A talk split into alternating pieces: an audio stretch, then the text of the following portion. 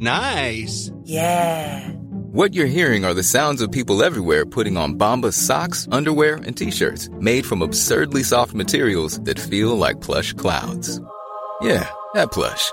And the best part? For every item you purchase, Bombas donates another to someone facing homelessness.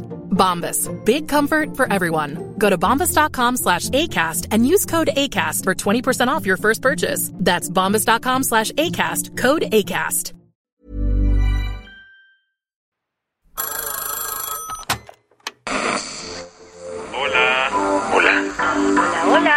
¿Estás ahí? ¿Quieres saber lo que está pasando en tu país y en el mundo en pocos minutos? Te lo cuento. Te lo cuento, te lo cuento. Hoy es viernes 20 de enero de 2023 y estas son las principales noticias del día. Te lo cuento. Después de semanas de protestas en el sur del Perú, miles de manifestantes llegaron a Lima para exigir la renuncia de la presidenta. En las últimas semanas, cerca de 50 peruanos han muerto en los enfrentamientos contra la policía. Los choques se dan entre fuerzas de la presidenta Dina Boluarte y seguidores de Pedro Castillo, el expresidente encarcelado por intentar dar un autogolpe de Estado.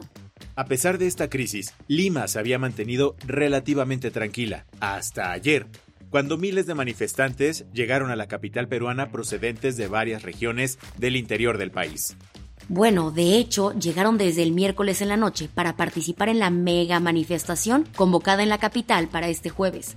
La bautizaron como la Gran Marcha de los Cuatro Suyos, en recuerdo a las protestas que quitaron del poder al dictador Alberto Fujimori. Sin embargo, se encontraron con un cerco policial que bloqueó todos los accesos a Lima. Como ha pasado en el último mes, esto generó más enfrentamientos con la policía. Aún con estos choques, la gente no cambia su grito de lucha. ¡Dina! ¡Argentina! ¡El pueblo te repudia! ¡Dina! ¡Argentina! ¡El pueblo te repudia! Al final, los manifestantes sí lograron entrar a Lima para protestar. Incluso alumnos de la Universidad Mayor de San Marcos tomaron el campus para darle albergue a miles de ciudadanos que se sumaron a la marcha.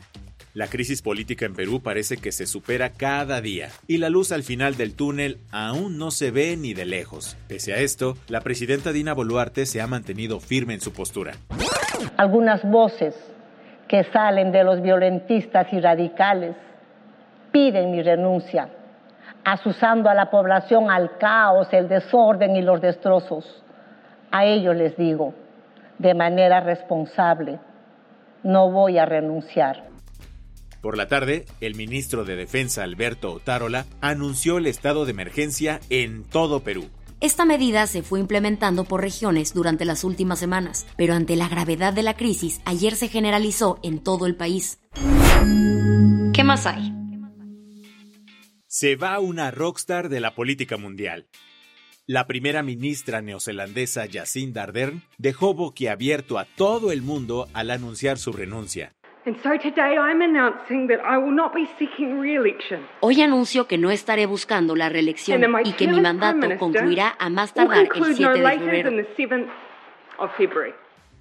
Y a pesar de decir que fueron los cinco años más gratificantes de su vida, en un emotivo discurso explicó que la razón por la cual se va es simple. Sé lo que este trabajo requiere y sé que ya no tengo la energía suficiente en el tanque para hacerle justicia, así de simple. Después de sobrellevar seis años de grandes desafíos, soy humano. Los políticos son humanos. Damos todo lo que podemos durante el tiempo que podemos, hasta que llega nuestra hora. Y para mí llegó la hora. Con 37 años, Ardern asumió el cargo y se convirtió en una figura súper relevante de la escena política internacional, además de ser una de las jefas de Estado más jóvenes del mundo. Durante su gobierno se enfrentó con el peor ataque terrorista de la historia neozelandesa, una catastrófica erupción volcánica y la pandemia COVID-19. Además, su gobierno hizo historia al tener el team más diverso de Nueva Zelanda, con más mujeres, personas con diferente color de piel, de la comunidad LGBTIQ e indígenas en el Parlamento, algo nunca antes visto. Por esto y más, se convirtió en un ícono internacional de la política progresista pero su gran trabajo no la excluyó de recibir miles de comentarios y actitudes misóginas durante su cargo. Ante esto, Jacinda Ardern siempre dio poderosos discursos como este. No estamos solas. Es sorprendente que en esta época tengamos que volver a comprometernos con la igualdad de género. Y por mí, nunca celebraremos los logros que hemos logrado para las mujeres a nivel nacional, mientras que internacionalmente otras mujeres y niñas experimentan la falta de dignidad y oportunidades más básicas. Hashtag MeToo debe convertirse en hashtag WeToo.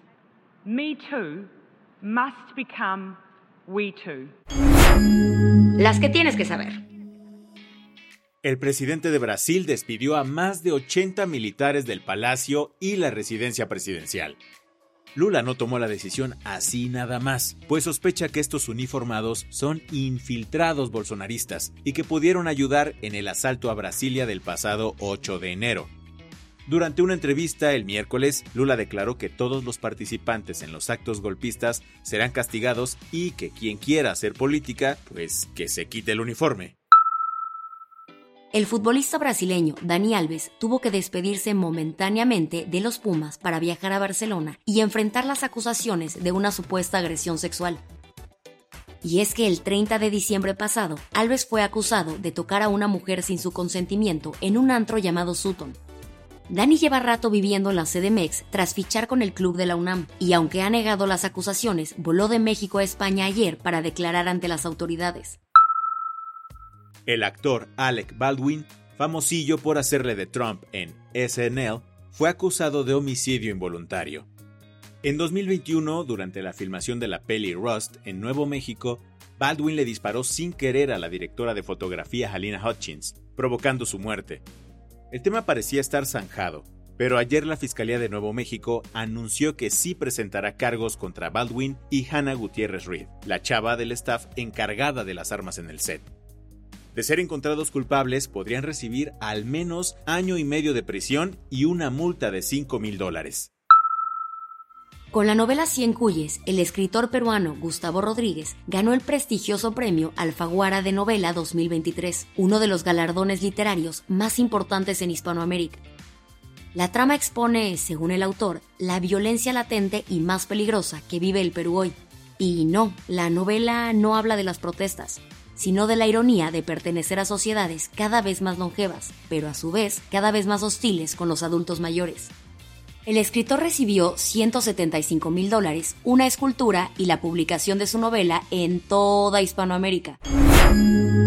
La del vaso medio lleno un proyecto comunitario en Guatemala logró limpiar más de 300 toneladas de residuos en Las Vacas, un río supercontaminado, pero considerado el desagüe principal de la capital del país.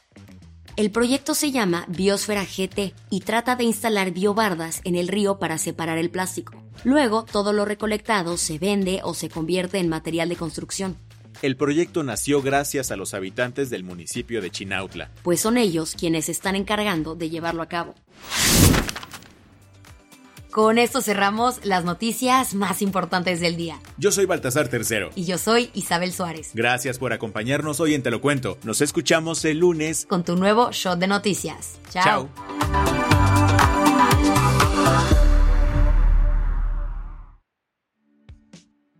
Este noticiero es una colaboración entre Te lo cuento y Dudas Media. El guion de este episodio estuvo a cargo de Aisha Al-Yanabi y Ana Ceseña. La dirección de contenido es de Sebastián Erdmenger. Francis Peña es la directora creativa y el diseño de sonido está a cargo de Alfredo Cruz. Si quieres estar al día, nos encuentras como arroba Te lo cuento en Instagram, TikTok, Snapchat y Twitter.